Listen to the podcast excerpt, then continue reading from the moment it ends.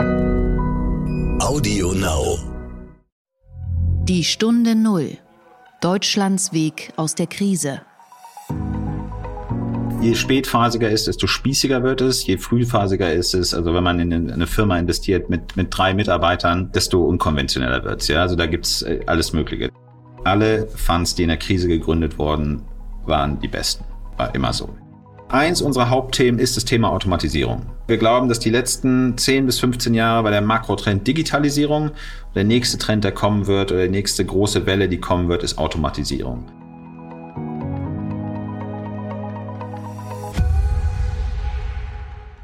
Hallo und herzlich willkommen zu einer neuen Folge von Die Stunde Null.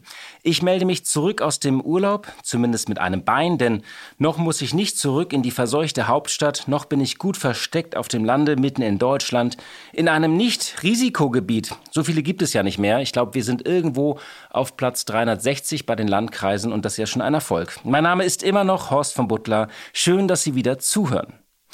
Ja, die Infektionszahlen steigen unaufhörlich und die zweite Welle hat das Land voll im Griff. Und wir sind heute inhaltlich etwas antizyklisch unterwegs. Es geht um das Thema Gründung, Investments, Angriff und Neustart. Und damit passen wir uns thematisch an die Jungs an, um die es heute geht. Es geht nämlich um einen neuen Fonds für Risikokapital, der in junge Gründer und Köpfe investieren will und da in sehr spezielle Segmente, die man auch Deep Tech nennt. Und die Macher dahinter sind ehemalige führende Köpfe von Rocket Internet. Alexander Kuttlich zum Beispiel und Ludwig Ensthaler, sowie der Seriengründer Florian Leibert. Und ich habe mit Ludwig Ensthaler gesprochen über die ehrgeizigen Pläne, über die deutsche Tech-Szene und warum man mitten in der Krise einen solchen Fonds startet. Der Gedanke zum Tag. In keeping with our precautionary approach and New Zealand's philosophy of going hard and going early, today Cabinet has agreed to maintain our current settings for an additional 12 days. Go hard and go early. Das war im Frühjahr die berühmte Formel der neuseeländischen Premierministerin Jacinda Ardern, die sie im August wiederholt hat. Wir haben es gerade gehört. Früh und hart gegensteuern. Die Politikerin wurde übrigens gerade fulminant wiedergewählt und hat in ihrem Land das Virus gleich zweimal besiegt. Nun ist das in Neuseeland sicherlich nicht nur wegen der abgeschiedenen Lage, sondern auch als Insel sehr viel einfacher als mitten in Europa. Aber diese Formel brachte die Strategie vieler Länder auf den Punkt, früh und hart in einen Lockdown zu gehen. Nicht alle konnten das tun im Frühjahr, weil sie zu spät dran waren. Nicht alle waren erfolgreich, weil sie einen Schlingerkurs gefahren sind und viele haben dafür auch bitter bezahlt. Das ist in diesem Herbst irgendwie anders. Nirgendwo spürt man dieses Gefühl von Go hard and go early oder diese Ambition. Es gibt zwar viele Appelle, Eingriffe und Beschränkungen, Sperrstunden und Ausgangssperren und es gibt auch immer mehr regionale oder auch landesweite Lockdowns in Europa. Aber man spürt auch viel Zögern in der rhetorischen Härte. Der Lockdown im Frühjahr war eine Panikreaktion. Wir wussten auch nicht, was uns blühen würde. Nun ist es nur noch die Ultima Ratio, denn wir wissen ja, was uns blüht. Und viele Politiker spüren auch, wie erschöpft und strapaziert die Nerven ihrer Bürger sind, wie aufgezehrt manche Polster. Es fällt halt vielen Menschen schwer, die sozialen Kontakte wieder einzuschränken. Und es gibt einen entscheidenden Unterschied zum Frühjahr, und er hat nicht nur mit unseren Kraft- und Geldreserven zu tun. Der Lockdown im Frühjahr war ja ein Schock, er brachte uns aber auch einen Schub und einen Sprung. Millionen Menschen wanderten damals ins Homeoffice und schon bald sprach man über den gewaltigen Fortschritt in der Digitalisierung aller Prozesse in vielen Unternehmen. Viele versuchten auch etwas Gutes in dieser Krise zu finden und zu sehen. Und das fand man ja durchaus trotz der ganzen Schicksalsschläge und Dramen, die sich abspielten. Denn es gab ja auch viel Solidarität und auch viel Innehalten und Innigkeit. Vieles von dem werden wir in der zweiten Welle und auch in einer möglichen dritten oder vierten Welle nicht mehr sehen. Den Sprung und Schub in der Digitalisierung nun, den haben wir ja alle hinter uns. Homeoffice haben wir alle gelernt und es ist nicht mehr aufregend, sondern oft auch anstrengend, jeden Tag Dutzende oder Hunderte Kollegen auf Teams oder Zooms zu sehen. Auch hier spüren viele Erschöpfung und andere fürchten erneut nun 100 Tage Einsamkeit. Diese Krise geht in die Verlängerung und es fällt uns schwer, etwas auszurufen, ein neues Zeitalter oder so. Es fällt uns auch schwer festzustellen, dass sie vielleicht auch eine Chance ist, dass sie etwas Gutes bringt, wenn wir alle nicht mehr über die Flughäfen hetzen, auf den Straßen düsen und den Globus aufheizen. Nein, das irgendwie derzeit nichts. Wir stehen vor einem heißen Herbst und fürchten nun die Dunkelheit, und niemand kann es uns verdenken. Die Stunde Null. Das Gespräch. In Krisen werden die besten Unternehmen gebaut. In Krisen werden auch die besten Ideen geboren. Diesen Gedanken haben wir schon einige Male in diesem Podcast gehört und wir hören ihn heute wieder, allerdings aus einer ganz anderen Perspektive und ein wenig variiert. Im Sommer haben drei sehr bekannte Köpfe aus der deutschen Tech-Szene einen neuen Fonds gestartet mit dem etwas mysteriösen und kryptischen Namen 468 Capital. Der Topf hat sich ziemlich schnell gefüllt mit 170 Millionen Euro. Das 468 Capital Team will das Geld in Startups im sogenannten Deep Tech Bereich investieren. Dazu zählen die ganzen Schlagworte der Zukunft, Machine Learning, Open Source und Automation. Zu den ersten Investments gehörten Firmen, deren Namen Sie bestimmt noch nie gehört haben. Keine Sorge, ich auch nicht. Zum Beispiel der Karlsruher Grafikdesign-Softwareanbieter Vectornator oder das deutsch-ungarische Robotik-Startup Bardeen oder der Energieoptimierer namens Frequenz. In den kommenden Monaten und Jahren will der neue Geldgeber in rund 25 Unternehmen investieren. Und hinter dem Fonds stehen Köpfe wie Alexander Kuttlich. Er war viele Jahre im Vorstand von Rocket Internet, wo er im März ausgeschieden ist. Mit dabei ist auch Florian Leibert. Der Seriengründer stammt ursprünglich aus Schweinfurt, lebt aber in San Francisco in den USA und baute dort zuletzt die Cloud-Softwarefirma D2IQ auf, die zuvor Mesosphere hieß. Das Startup will Unternehmen helfen, den Weg in die Cloud zu finden. Und dafür haben er und seine Mitgründer unter anderem eine Art Betriebssystem entwickelt, mit dem sich tausende Rechenzentren steuern lassen. Und der dritte Kopf hinter der Idee ist Ludwig Ensthaler. Er war für Rocket Internet zuletzt in den USA und tätigte dort für den Risikokapitalfonds Global Founders Capital mehrere Investments. Und alle drei haben eine sehr optimistische Botschaft. Sie wollen investieren und vor allem auch in Deutschland, denn dort gibt es sehr viel spannende Unternehmen inzwischen aus diesem sogenannten Deep Tech-Bereich.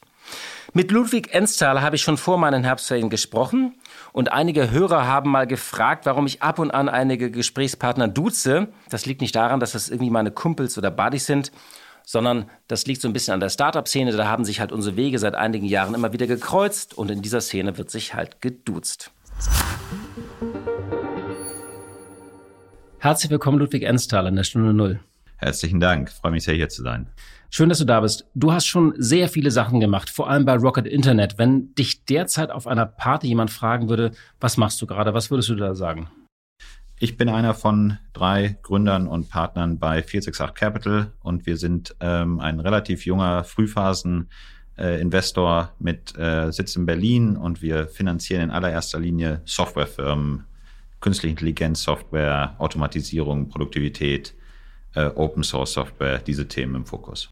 Das klingt jetzt so sehr sehr ruhig und normal. Ich glaube, das ist ein Fonds, über den sehr viel gesprochen äh, wird und über den auch sehr viel äh, geredet wurde. Woher kommt erstmal der Name 468? Ich hätte ja 468. Ist es ein Countdown, der hochgeht oder wie, woher kommt der Name? Äh, also erstmal 468, 468, äh, äh, beides ist richtig. Ähm, es ist ein Zahlenspiel, ein bisschen geeky, aber im, im Grunde ist in dem Namen encoded, was der Fund macht, ja, also wie wir investieren. Also wir investieren ganz, ganz früh, quasi bevor die Firma investiert, äh, existiert, äh, also zur Stunde Null, passend zum Podcast, ähm, also dieses Zero to One, ähm, machen wir dann im Fokus machen wir wirklich klassisches Seed Investing, also ein Gründer, zwei, drei Gründer bis zehn Mitarbeiter, also one to ten und dann investieren wir auch noch in diesen Hochwachstumsphasen, in diesen Hochskalierungsphasen, ähm, Venture Growth Phasen, 10 bis 100 Mitarbeiter. Und jetzt kommt's, wenn man diese drei Dinge hintereinander setzt, also 01, 1, 1, 0, 1, 0, 1, 0, 0, dann erhält man eine, eine Binärzahl. Und wenn man die in eine Dezimalzahl wandelt, bekommt man 468 Capital. Das heißt, in dem Namen ist ein bisschen geeky encoded, was wir machen als Investoren. Okay. Da spricht der Mathematiker, den hört man da gerade raus, das war sozusagen, der konnte das aus dem FF. Ähm, du warst ja einige Zeit in den USA für Rocket Internet und warst dort für die Top Investments des Global Founders Fund verantwortlich. Wie schaust du auf diese Zeit zurück in den USA? Was hast du da so erlebt? War eine hervorragende Zeit, war eine super Zeit. Ich glaube, die, die Jahre, in denen ich da war, war so ein bisschen die Zeit, in der man die, die Explosion von Risikokapital gesehen hat. Sehr, sehr viel größere Funds, ähm, der Rocket Fund, damals der größte mit einer Milliarde äh, frisch aufgelegt, 2015, äh, den es jemals aus Europa rausgab. Dann kam kurz Zeit äh, später Softbank mit, äh, mit 100 Milliarden an den Markt, also sehr, sehr viel Wachstumskapital mit dem Willen, wirklich neue Ideen von Tag eins so zu finanzieren, dass sehr, sehr schnell große Firmen, große Imperien daraus entstehen können. Und äh, einige sind ja auch äh, in der Zeit entstanden oder, oder sehr groß geworden. Zum Beispiel? Zum Beispiel, was wir heute, die Firma des Jahres wahrscheinlich Zoom, ja, die uns, äh, die uns alle connected. Äh, äh, als ich damit angefangen habe in Amerika war, habe ich schon mal von Zoom gehört. Das war wirklich so ein ganz kleines äh, Tool mit einer ganz eingeweihten Community. Heute ja wahrscheinlich eines der wichtigsten Kommunikationsmittel der der, der Erde während dieser äh, Corona-Zeit. Ähm, ebenfalls Slack, eine Firma, ähm, bei der ich damals für für GFC investiert habe, ähm, auch verbreitet über den ganzen Globus. Damals eigentlich noch eine relativ kleine Community ähm, äh, in Amerika. Palantir ist heute an die Börse gegangen, nicht heute vor drei Tagen, also heute die erste Woche. Ähm, der Sicherheitsdienstleister äh, dort äh, Snowflake, äh, kennen vielleicht nur die Eingeweihten, aber wird eine sehr, sehr wichtige Firma sein in diesem ganzen Tech-Ökosystem. Stripe, die mittlerweile einen Großteil der Payments in einigen Industrien abwickeln und, und viele, viele mehr. Ja, das alles ist in der Zeit entstanden. Manches hat nicht geklappt, aber manches, glaube ich, werden, werden sehr, sehr bleibende große Firmen sein und das alles in diesen paar Jahren dort entstanden und ich war da mittendrin. Es war, es war sehr spannend. Wie muss man sich da den Alltag vorstellen? Also ist es dann wirklich so, dass man irgendwie jemanden anschreibt und dann trifft man wirklich die Slack-Gründer und, und geht da hin und trinkt einen Kaffee oder zum Mittagessen oder ist das, kannst du mal ein bisschen beschreiben, wie so der Alltag eines Investors in den USA ist? Der ist eigentlich gar nicht so viel anders, als er hier ist. Man hat so ein paar Parameter, beispielsweise man interessiert sich für künstliche Intelligenz oder für, für Large-Scale Software und geht noch ein bisschen fein granularer, als es jetzt gerade gesagt hat. Und äh, ja, macht ein bisschen Research, guckt drauf, wer ist da am Markt und ähm, trifft sich dann mit denen. Ja? Äh, und im Idealfall wollen die auch einen auch treffen. Ähm, ab und zu kommt es mal vor, dass man äh, ganz unerwartet jemanden vorgestellt bekommt. Das ist dann spannend, das ist so ein Mix aus, aus all diesen Dingern. Und ähm, ja, ich glaube, den Stuart Butterfield habe ich in der Tat zum ersten Mal vom Investment auf einen Kaffee getroffen. Und dann noch ein paar Mal ohne Kaffee. Ja. Okay. Ja, man hat ja immer nur so ein paar Bilder und vielleicht auch Filme, so Social Network mäßig ja. ähm, vor Augen, ob das dann wirklich auch so abläuft oder ob das alles Klischees sind. Das ist ja so die Frage. Ich glaube, es ist gar nicht so weit weg vom Klischee. Ja, also äh, es wird je spätphasiger ist, desto spießiger wird es, je frühphasiger ist es. Also wenn man in eine Firma investiert mit, mit drei Mitarbeitern, äh, desto unkonventioneller wird's. Ja? Also da gibt's äh, alles Mögliche. Da gibt's äh, Termsheets, also Investitionsvereinbarungen wirklich auf der Serviette oder äh, oder mit einem Handshake oder gesprochen in eine Voice-Nachricht, das habe ich alles schon gesehen. Äh, das existiert dort. Ja. Und, und äh, in San Francisco ist es so wahnsinnig tolle Kultur dort im Ökosystem. Also es gilt wirklich, äh, es gilt wirklich der Handschlag. Und äh, wenn der erfolgt, dann, äh, dann, dann sozusagen passiert auch das Investment und dieser Handschlag kann eben, ja, wie auch immer passieren, mit einer WhatsApp-Nachricht oder mit einem tatsächlichen Handshake oder, äh, oder allen möglichen anderen Dingen. Ja. Also spätphasigen Bereich, wenn es dann so in die Runden geht, die langsam an die Börsengänge rangehen, diese großen Volumen haben, da passiert das natürlich nicht mehr, aber in der frühen Phase auf jeden Fall. Wenn du zurückschaust auf diese, diese Jahre in den USA, was hast du da mitbekommen an Rüstzeug? Was waren so für dich eigentlich das wichtigste Handwerkszeug oder die, die Lehren auch aus dieser Zeit? Ich glaube, was ich gesehen habe, ist, dass es, wenn viel Anstrengung dabei ist, insbesondere in den USA, viel Wille dabei ist, viel Kapital dabei ist, dass die Umsetzung dieser Technologien in wirkliche Produkte, die das Leben verändern, sehr, sehr viel schneller geht, als man sich das eigentlich vorstellt. Ja, also dieses ganze Wachstum, das ist, ähm, das war ein bisschen eine Plattitüde, aber sie ist einfach wahr. Ja, das ist ganz einfach nicht linear, sondern ab irgendeinem Punkt hat man dort selbstverstärkende Prozesse, die eintreten und das Ganze wird viel, viel schneller groß, äh, als man sich das heute vorstellen kann. Ja, ähm, das glaube ich habe ich in den USA ein paar Mal gesehen am Wachstum von einigen dieser Unternehmen oder auch einfach von der Technologie. Ja, wenn man überlegt hat, wo künstliche Intelligenz heute steht. Ja, 2013, 2012, 2013 war die KI-Forschung eigentlich seit 20 Jahren tot. Dann gab es diesen Durchbruch in der Anwendung äh, 2012, unter anderem mit den Deep Learning Networks. Äh, erst in einem Forschungspapier und einem Wettbewerb, glaube 2011, 2012 und dann ab 2013 eine Kommerzialisierung davon, die so raketenschnell war äh, dass die heute in, in wirklich zig Mass-Market-Products ist, die wir, die wir alle um uns herum haben. Ähm, also diese Adaptionsgeschwindigkeit, wenn der, das Verständnis und der Wille dazu da ist, diese Technologie weiterzuentwickeln, wie schnell das gehen kann, das hat mich schon, schon mal auf jeden Fall ein, ein großes Learning. Jetzt mal für meine Mutter erklärt, was ist Deep Tech? Ähm, erstmal ist es eine sehr gute Frage. Ja. Dazu muss man sagen, äh, das wird oft über unseren Fund geschrieben. Wir selbst haben das äh, haben, haben uns nie so bezeichnet, weil wir den Begriff auch gar nicht so gut erklären können. Ich glaube, die beste Erklärung dafür ist die Art der Grundlagenforschung, die jetzt gerade kommerzialisierbar ist. Ja, also es gibt irgendwo, es gibt einen Übergang von, ich nenne es mal ein Beispiel, Quantencomputing heute, das kannst du noch nicht kommerzialisieren heute, da glaube ich sind wir noch fünf bis zehn Jahre von entfernt. Und dann haben wir auf dem anderen Ende des Spektrums haben wir E-Commerce. Ja, das würde heute kein Mensch mehr als Technologie bezeichnen. Ja, das ist einfach Commodity. Der, Commodity derart etabliert so. Und irgendwo, wenn du jetzt den Schiebregler hast, einen Schubregler hast, auf der einen Seite hast du hast du äh, äh Quantencomputing, auf der anderen Seite hast du E-Commerce.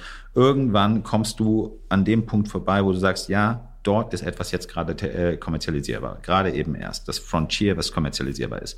Und ich glaube, wahrscheinlich ist die beste Definition von Deep Tech eben genau das. Also man muss eigentlich erkennen, was, woraus man 2030 noch ein Geschäft machen kann. So, so was ist jetzt Technologie ist. Alles bis 2030, aber noch nicht zurückgehend auf 2010. Ja, also womit du, was 2010 neu war oder 2015 neu war, das glaube ich, ist, ist heute nicht mehr unser Investitionsfokus. Ähm, aber die Dinge, die erst in, in 20, 30 Jahren ready sind, äh, damit was passiert, die eben auch nicht. Sondern es kommt, kommt genau sozusagen darauf an, was ist jetzt noch schwierig, noch anstrengend, wo kann man riesige Sprünge machen, äh, mit der Technologie eben gerade, die aber schon möglich sind. Ihr habt jetzt diesen Fonds aufgelegt, 468 Capital. Äh, das ihr, das sind Alexander Kuttlich, der ehemalige Rocket-Chef, du und Florian Leibert. Ihr habt viel Geld eingesammelt in Rekordzeit und mitten in der Krise startet ihr das. Super Timing oder blödes Timing? Super Timing. Warum? Absolutes Super Timing. Ähm, Musst du ja sagen. Stehe ich auch vollkommen zu. Ja, also erstmal historisch alle Funds, die in der Krise gegründet wurden, waren die besten. War immer so. Ja, wenn man sich die 2008 oder 2009er Funds oder Vintages äh, der, der Asset Manager anguckt, die schon länger am Markt sind als wir, es waren einfach die besten. Warum ist das so? Es hat, eine, hat natürlich mit den Firmen zu tun, die, die, die gerade entstehen. Also muss man erstmal gucken, wer gründet gerade, ja. Ich glaube, wir hatten so in den letzten paar Jahren, äh, war es irgendwie schick, eine Firma zu gründen, was ja nichts Schlimmes ist, aber es hat auch dafür gesorgt, dass einige Leute äh, gegründet haben, um zu gründen, was glaube ich gar nicht so die beste Motivation ist. Und ich glaube, wer im Moment gründet, der meint es wirklich ernst. Der hat eine Idee, die er verfolgen will, allen Widerständen äh, äh, zum Trotz und, und wird die auch durch, durch schwere Zyklen hindurch, ähm, hindurch fighten. Und ähm, äh, äh das führt, glaube ich, dazu, dass man die Firmen, die in den Krisenzeiten entstehen, sind einfach deutlich widerstandsfähiger, mit größeren Ideen, intrinsischer getrieben, äh, an der Sache, an der Idee getrieben. Und äh, ich glaube, wir werden genau diese Kohorte äh, von Firmen jetzt wiedersehen. Ähm, zum Zweiten glaube ich, dass wir eine Vielzahl von Technologien haben, die jetzt quasi durch diese Krise äh, einen richtigen Schub bekommen. Ja? Also wenn man sich mal anguckt, Automatisierung. Automatisierung ist seit fünf Jahren ein großes Thema. Aber ich glaube, spätestens seit Corona ist es nicht nur ein Thema, das die Leute im Kopf nach vorne haben, sondern es ist im Jetzt angekommen.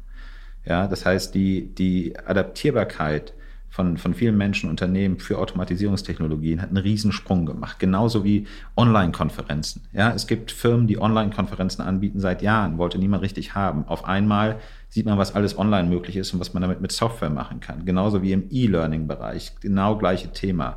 Remote-Produktivität. Ja, also alle, im Grunde genommen, Software wird nochmal ein Stück weit relevanter für, für unsere Ökonomie, aber auch für unser äh, Zusammenleben, unser, unsere, unsere Connectivity.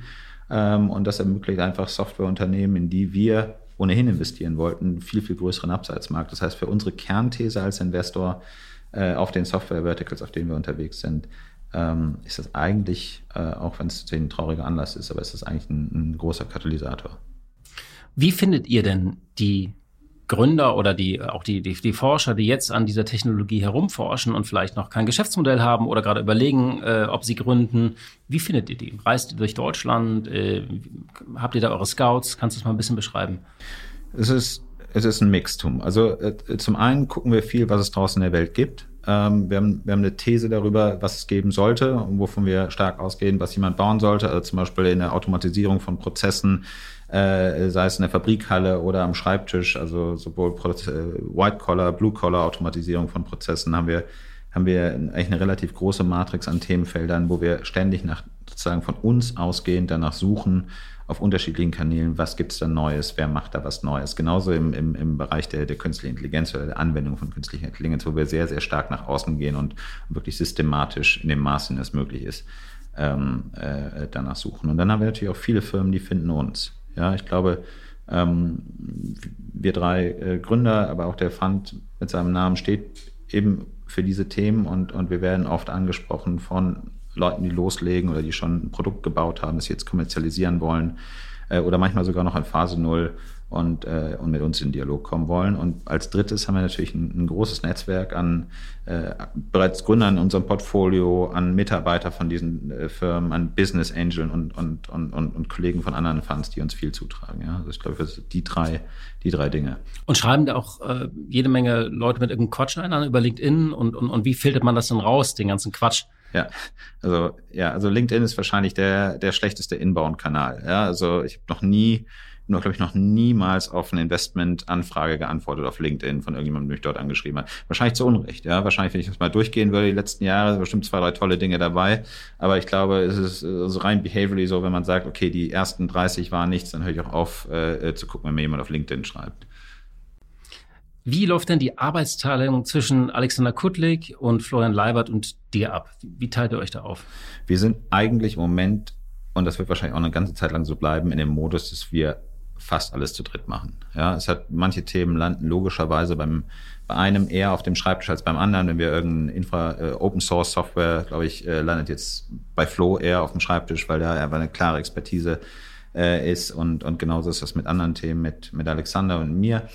Aber im Endeffekt gucken wir da zu dritt drauf, im Team drauf. Und ich bin fest davon überzeugt, dass das zu den besten Entscheidungen führt, als wenn einer da voranprischt und sagt, ja, das will ich machen, äh, äh, folgt mir. Also es ist, es ist eigentlich, also die, die, die wichtigen Dinge und mit Sicherheit die Investitionsentscheidungen machen wir alle zu dritt. Und seid ihr viel unterwegs oder sitzt ihr hauptsächlich in den Büros? Ihr habt ja im Berliner Westen da schöne Büros. Ähm, sitzt ihr da meistens und trefft euch morgens oder beschreibt ja, mal so einen Alltag? Ja, genau. Nee, also ähm, im Grunde genommen läuft das so ab. Ja, der Flo wohnt ja eigentlich in San Francisco. Das heißt, zurzeit ist er hier, äh, weil da so schlechte Luft ist. Ja, äh, Fire Season in San Francisco. Deswegen ist er äh, bis bis Ende Oktober zum Glück hier. Ist sonst immer einmal im Monat in Berlin. Ähm, aber ansonsten läuft das so ab, dass wir, äh, ja, Alexander und ich im, äh, im Westend im, im, Büro sitzen, Florian in San Francisco und wir dann über Zoom äh, sehr, sehr viel über Zoom aktiv sind und, und Dinge besprechen. Reisen tun wir eigentlich gar nicht so viel. Ja, also machen wir auch, ja, gucken auch gern mal äh, eine Firma vor Ort an, ab und zu noch mal in München, aber ich glaube, ein Großteil sind wir, sind wir Bürohocker. Und bist du eigentlich froh, dass du gerade nicht mehr in den USA bist? Wegen der Corona-Krise? Also sagst du, ich bin froh, gerade in Deutschland zu sein? Also ich glaube, dass, und das sagen ganz viele Leute, auch viele Leute in San Francisco, dass wir ein Riesenglück haben, in Deutschland zu sein versus Amerika. Ja, also ich bin deutlich, deutlich lieber hier in Deutschland und Europa, insbesondere in Deutschland in den letzten paar Monaten, als ich es äh, in den USA gewesen wäre. Ja, ich glaube, ähm, ich glaube, dass die zum einen viel Glück war, äh, äh, dabei war, aber zum anderen glaube ich auch, dass das Management und, und die Reaktion der gesamten Gesellschaft durch alle Teile hindurch auf die Krise von allem, was ich höre im Vergleich aus San Francisco viel angenehmer und viel besser aber hier. Äh, insofern ja, im Moment bin ich sehr froh darüber. Ihr habt beim Start gesagt, dass ihr auch ähm, nach Startups sucht in Unistädten wie Aachen, Tübingen und Karlsruhe. Und ihr habt gesagt, das sind Brutstädten für großartige Tech-Unternehmen. Könnt ihr das mal ein bisschen beschreiben? Da sind natürlich bekannte Unis, das, das, das weiß man, und dass das auch Cluster sind, aber da scheint sich ja was geändert zu haben, auch in Deutschland. In den letzten zehn Jahren war, war Startup gleich Berlin. Und ähm, das liegt daran, Berlin ist unheimlich gut darin, diese Consumer-Startups zu bauen. Ja, also die, die größten Erfolge des ja, Delivery Heroes jetzt im DAX, Zalando wahrscheinlich bald auch. HelloFresh. HelloFresh wird da auch hinkommen und, und hoffentlich noch viele weitere. Ähm, Riesenerfolge. Ähm, wo Deutschland in den letzten zehn Jahren nicht so gut war, ist darin wirklich technologieintensive Startups zu bauen. Und äh, die sehen wir aber jetzt gerade und die entstehen gerade insbesondere um diese Unizentren, diese forschungsstarken Zentren herum. Wir haben jetzt zum zweiten Mal, bald wahrscheinlich zum dritten Mal in Karlsruhe investiert zum Beispiel. Ich glaube, es wurde letzte Woche announced, äh, äh, Codesphere ähm, äh, haben wir investiert. Das ist eine Firma von zwei 20, 21-jährigen äh, Studienabbrechern, also wie man es aus Amerika kennt von, von Zuckerberg und Co. Äh, äh, aus Karlsruhe. Der eine davon ist äh, Zweiter beim, äh, beim äh, Jugendforsch-Bundeswettbewerb geworden mit einem mit einem Thema. Es ist, ähm, CodeSphere ist eine sogenannte Zero Config Cloud. Also es ist quasi ein Mini Amazon Web Services Competitor, bei dem man äh, gar nicht viel konfigurieren muss, sondern äh, äh, quasi gleich loslegen kann. Ähm, Wahnsinnsthema, extrem technisches Thema in Karlsruhe gemacht, wie auch die andere Firma aus Karlsruhe, die wir im Portfolio haben, nämlich den ersten des Bundesforschwettbewerbs äh, aus dem gleichen Jahrgang, äh, Vectornator, also eine, eine, Firma, die, die quasi mit ihrer Software gegen äh, Adobe Illustrator angeht, also uns der, der Riesenprodukte. Und diese Arten von, von Firmen, also die wirklich technisch sehr involvierten Firmen, die von Tag Null einen globalen Absatzmarkt haben, ähm, die sehen wir im Moment um diese Forschungszentren herum. Also Karlsruhe ist ein sehr gutes Beispiel. Ich glaube, Karlsruhe wahrscheinlich der stärkste Standort im Moment dort. Saarbrücken äh, werden wir jetzt investieren, ähm, um das DFKI, das Forschungszentrum für künstliche Intelligenz herum, entsteht dort viel und das, das Max-Planck-Institut für, für Softwareentwicklung. Äh, Tübingen entstehen starke Sachen, äh, Stuttgart, ja, also diesen, diesen ganzen Großraum dort, da, äh, da passiert viel und sind wir auch sehr aktiv. Ist ja eigentlich ganz schön zu wissen, wenn inzwischen diese Jugendforschgewinner alle auch ähm, äh, Unternehmen gründen. Also zu meiner Schulzeit war das noch so, da die, die immer gewonnen haben, die haben dann einfach Physik studiert oder ähm das ist ja auch schön ja also sprich ich sage auch nicht dass jeder ein Unternehmen äh, äh, gründen soll ganz im Gegenteil gibt auch äh, super Aufgaben in der Wissenschaft. Ähm, aber zumindest gibt es die Möglichkeit im Moment wenn man Lust hat ein Unternehmen zu gründen mit einer Idee dass das auch finanziert wird ja und und und, und so finanziert wird dass es groß werden kann. Weil klar diese diese Softwareunternehmen die haben oft eine Entwicklungsdauer von einem von zwei manchmal von drei Jahren bis sie an den Markt gehen und äh, das muss ja irgendwann jemand finanzieren, ja, die, die, die, die Entwickler, die dort arbeiten und, und, äh, und, und, und das Ganze drumherum, das muss irgendjemand finanzieren mit Risikokapital und das sind, das sind wir. Hat sich denn euer Branchenschwerpunkt so ein bisschen auch verschoben durch die Corona-Pandemie oder sagt ihr, nein, unsere Trends sind so langfristig, das überdauert Corona? Also lustigerweise, das klingt jetzt wie ein, wie ein Werbepitch, ist es aber gar nicht. Wir haben äh, und eins unserer Hauptthemen ist das Thema Automatisierung. Wir glauben, dass die letzten 10 bis 15 Jahre bei der Makrotrend Digitalisierung der nächste Trend, der kommen wird, oder die nächste große Welle, die kommen wird, ist Automatisierung. Und ähm, so sind wir eigentlich in diesen Fund reingegangen, um zu sagen, wir gucken wirklich sehr, sehr viel nach Automatisierung. Und ähm, das ist eins der Themen, die durch Corona einfach noch viel, viel relevanter geworden sind. Ja, also ähm, man merkt, die, sowohl Unternehmen, große und kleine Unternehmen, die die Willingness in Automatisierung zu, zu investieren, weniger abhängig zu machen von, von sehr manuellen Prozessen in der Supply Chain, die ist einfach deutlich gestiegen. Und äh, insofern, das ist schon für uns eigentlich eher ein positiver Corona-Effekt. Haben sich denn, ähm, also oder viele hatten ja am Anfang der Krise auch befürchtet, dass das ähm, so ein bisschen austrocknen wird, dass es zu wenig Kapital gibt für Wachstumsunternehmen. Das hat sich bisher ja nicht bestätigt. Wie ist da deine, äh, deine Einschätzung? Gibt es genug Geld? Kann ich nicht so sagen. Also was wir sehen ist, A, es gibt die Absolutmenge am Markt, ist genauso groß, wenn nicht noch größer, mhm. als sie vorher war. Was ich gesehen habe, ist, dass wir so ein, so ein bisschen so, ein, so eine Konzentration erleben. Ja, also Flight towards Quality erleben. Also es gibt einige Unternehmen, äh, die wahrscheinlich letztes Jahr noch Geld bekommen hätten, die es dieses Jahr nicht mehr bekommen. Dafür hat man aber die paar Unternehmen, äh, auf die sich konzentriert, aber einen sehr, sehr hohen Wettbewerb auf Investorenseite. Ja, also es ist, es ist, der Wettbewerb ist ein bisschen konzentrierter geworden. Aber ich würde sagen, insgesamt, wenn man eine, eine gute Idee mit einem guten Team eine Umsetzung hat, ähm, Kapital zu, zu, äh, zu bekommen in diesem Bereich, ist, ist genauso hart oder einfach, wie es vor der Krise war. Das heißt, so alle MeToo oder Nice-to-Have-Ideen, die, die haben es im Moment schwer. Also die ich würde, ja, also kommt natürlich auch mal ein bisschen drauf an, was sie jetzt gerade machen, aber tendenziell absolut, ja, die haben es die haben's ein bisschen schwerer gerade. Okay. Ist denn die Stimmung unter den Gründern auch gedämpfter oder ist die immer noch euphorisch in Deutschland? Insgesamt ist sie das nicht. Es gibt natürlich ein paar Industrien und ein paar äh, Startups, die sind super hart getroffen von Corona, ähm, äh, insbesondere ähm, äh, Dinge im Reisebereich, Mobility-Bereich, wo wir nicht investieren, aber natürlich kennen wir viele Gründer in dem Bereich. Das ist ja klar, die die haben die haben schwer gerade, aber insgesamt würde ich sagen, ist die ist die Stimmung genauso genauso wie sie vorher war. Ja, also äh, die die Branche, glaube ich, ist verhältnismäßig gut durch die Krise gekommen.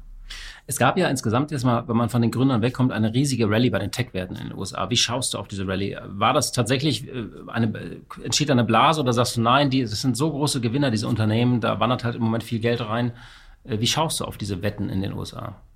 Also, es ist schon, es ist schon extrem was da passiert. Ja, also es ist wirklich, wirklich extrem, wenn man sich die, die und vor allem ist es auch sehr volatil, das muss man dazu nochmal sagen. Es geht ja nicht immer nur in eine Richtung, also die Schwankungen sind ja auch enorm. Ähm, ich glaube nicht, dass es eine Blase ist. Ja, ich glaube nicht, dass es eine Blase ist. Ich glaube, wir haben äh, so viele Bausteine dieser Digitalisierungs- und Automatisierungstechnologie, die gerade geschaffen werden, die über die nächsten anderthalb, zwei Jahrzehnte, vielleicht drei Jahrzehnte einen riesigen Vorsprung erlauben werden, wenn man sie jetzt groß genug baut, ähm, dass man wahrscheinlich schon irgendeiner Form des Monopols sprechen kann. Und äh, wenn man daran glaubt, und das tun viele, dann, dann ist das, glaube ich, eher eine, eine gerechtfertigte Erwartung an, an Returns als, als eine Blase. Ja, also ich Ich, ich glaube nicht, dass es eine Blase bei den Tech-Werten gibt. Ähm, dass das eine oder andere jetzt vielleicht auch mal wieder sehr stark fallen kann in kurzer Zeit, äh, auf jeden Fall. Ja, also ich glaube, einzelne Unternehmen, da steckt vielleicht zu viel Fantasie drin, aber insgesamt, wenn man sich die größten 50, die größten 100 Tech-Werte in den USA anguckt, ähm, und an, anguckt, wie weit die vielen, vielen anderen Teilen der Wirtschaft voraus sind in den Basistechnologien der Zukunft, also in, insbesondere in der künstlichen Intelligenz und der Anwendung von künstlicher Intelligenz und im Verarbeiten von Daten, äh, was da für Vorsprünge entstanden sind, finde ich schon, schon gerechtfertigt, dass die, dass die ein sehr nach vorne gerichtetes Multiple in den Bewertungen haben. Wir kommen jetzt leider schon äh, zum Ende unseres Gespräches. Wenn du mal so von deiner Vision sprechen könntest oder von eurer Vision, wo wollt ihr eigentlich hin? Ihr habt jetzt einen zweiten Fonds aufgelegt. Wollt ihr so das Softbank Europas werden oder was, was ist da euer Anspruch? Also Softbank äh, ähm, schlechtes Beispiel gerade. ja, ähm, Softbank von vor drei Jahren Europas. Auf jeden Fall wollen wir den, den führenden Technologieinvestor äh, im Land bauen.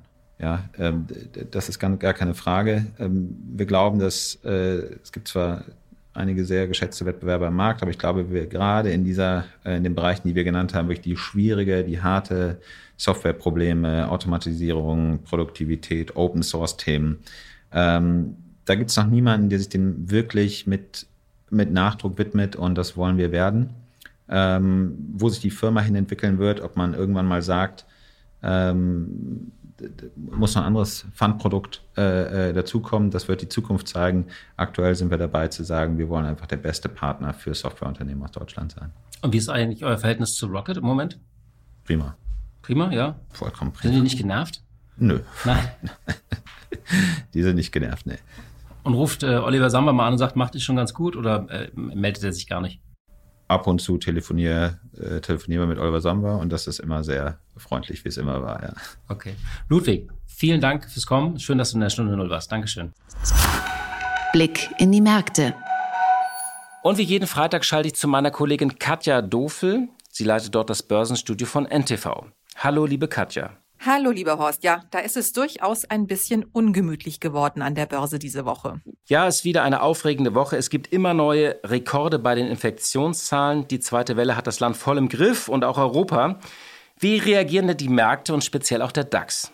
Es gibt ganz klar den Zusammenhang steigende Infektionszahlen, fallender DAX. Der DAX dürfte die Woche beschließen mit einem Minus von rund zwei Prozent. Der Freitag ein bisschen versöhnlicher, aber insgesamt haben natürlich die steigenden Infektionszahlen die Laune verhagelt. Und man merkt ganz eindeutig, dass die Verbraucherstimmung und die Laune bei den Unternehmen auseinanderdriftet. Es gab den GfK Konsumklimaindex, der abgerutscht ist und schlechter ausgefallen ist als erwartet.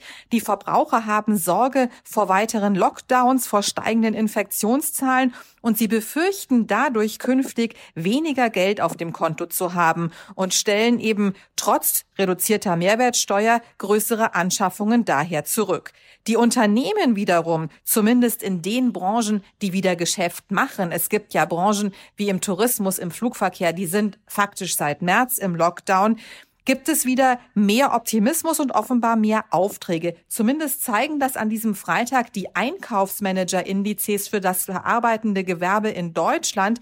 Hier eine deutlich bessere Entwicklung als erwartet und ein ordentliches Wachstum. Man sagt ja immer, der Erfolg eines Unternehmens liegt im Einkauf. Der muss günstig und exakt einkaufen und gut auf die Auftragslage abgestimmt sein. Und das bedeutet ganz klar, wird viel oder wieder mehr eingekauft, sind die Auftragsbücher voll. Nun war es ja so, auf der anderen Seite haben viele DAX-Konzerne durchaus gute Gewinne vermeldet und auch gute Gewinnprognosen abgegeben. Es ist nicht so schlimm wie befürchtet. Woran liegt das denn? Wie passt das zusammen? Ja, sehr gut beobachtet und da ist natürlich auch ein Teil des Optimismus bei den Unternehmen begründet, den ich vorhin schon erwähnt habe. Also es gab teilweise tatsächlich organisch ganz gute Ergebnisse, insbesondere bei einigen Banken. Die amerikanischen Banken haben starke Zahlen vorgelegt, vor allen Dingen, weil das Handelsgeschäft, also an den Kapitalmärkten gut gelaufen ist. Auch einige europäische Banken sehr stark, Nordea beispielsweise, auch Barclays. Da lief auch das klassische Kreditgeschäft ganz gut gut. Aber im ganz Wesentlichen liegt es daran, dass die Unternehmensergebnisse gut ausfallen, dass die Erwartungen so deutlich nach unten korrigiert worden sind. Also kurz mal zurückgeschaut, im Schock des Lockdowns waren die Manager natürlich relativ verunsichert und haben die Prognosen für ihr Geschäft in diesem Jahr deutlich nach unten reduziert. Und jetzt zeigt sich eben im dritten Quartal mit der wirtschaftlichen Erholung, es kommt doch nicht so schlimm wie erwartet und an der Börse interessanterweise zählt ja die Erwartungshaltung. Also werden die Erwartungen übertroffen und das ist damit der Fall. Dann kann das Unternehmen an der Börse punkten. Natürlich liegen die Gewinne unter dem Strich deutlich unter dem Vorjahresniveau. Etwa 40 Prozent schätzen Analysten. Aber eben, sie sind besser als erwartet. Und manch einer, so wie Daimler, hat es jetzt sogar geschafft, die Jahresprognose wieder anzuheben. Das heißt also, der Umsatz und die Verkauf verkauften Autos liegen unter Vorjahresniveau, aber der Gewinn könnte aufs gleiche Niveau gehievt werden. Gut gespart also und schlau bilanziert. Und dann hat er noch das ewige Wunderkind Tesla Zahlen vorgelegt. Wie sind die denn ausgefallen und was sagt das über den Markt der Elektromobilität? Ja, Tesla hat das fünfte Quartal in Folge mit Gewinnen aufs Parkett gelegt und steuert damit auf das erste profitable Gesamtjahr in der 17-jährigen Konzerngeschichte zu. Und da zeigt sich eben, die Elektromobilität ist ganz eindeutig vorne. Die Aktie von Tesla ist eine gigantische Wette auf die Zukunft. Wir haben eine Börsenbewertung von etwa 400 Milliarden Dollar. Schaut man sich mal die drei Deutschen an, BMW, Daimler und Volkswagen, kommen die zusammen auf etwa 119 Milliarden Euro. Also ein himmelweiter Unterschied und das, obwohl Volkswagen mit über 930.000 produzierten Autos teilweise monatlich mehr produziert in einem Monat als Tesla im ganzen Jahr. Aber es ist trotzdem so, und so sagt auch äh, Tesla-Chef Elon Musk ein bisschen ketzerisch, die deutschen Autohersteller bauen Einzelteile von Zulieferern zusammen und geben sie an Autohändler weiter.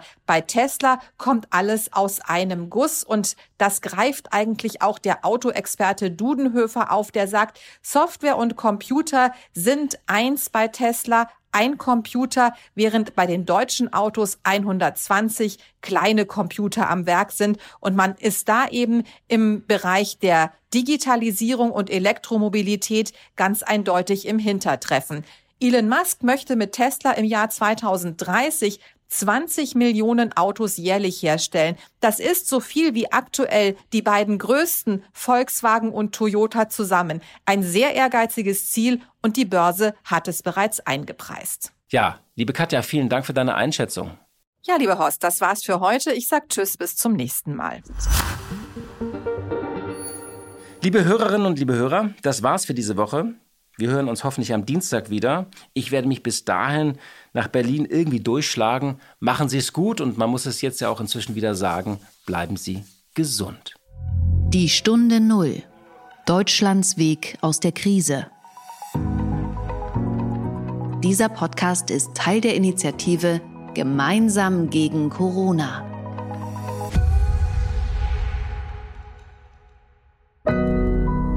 Audio Now.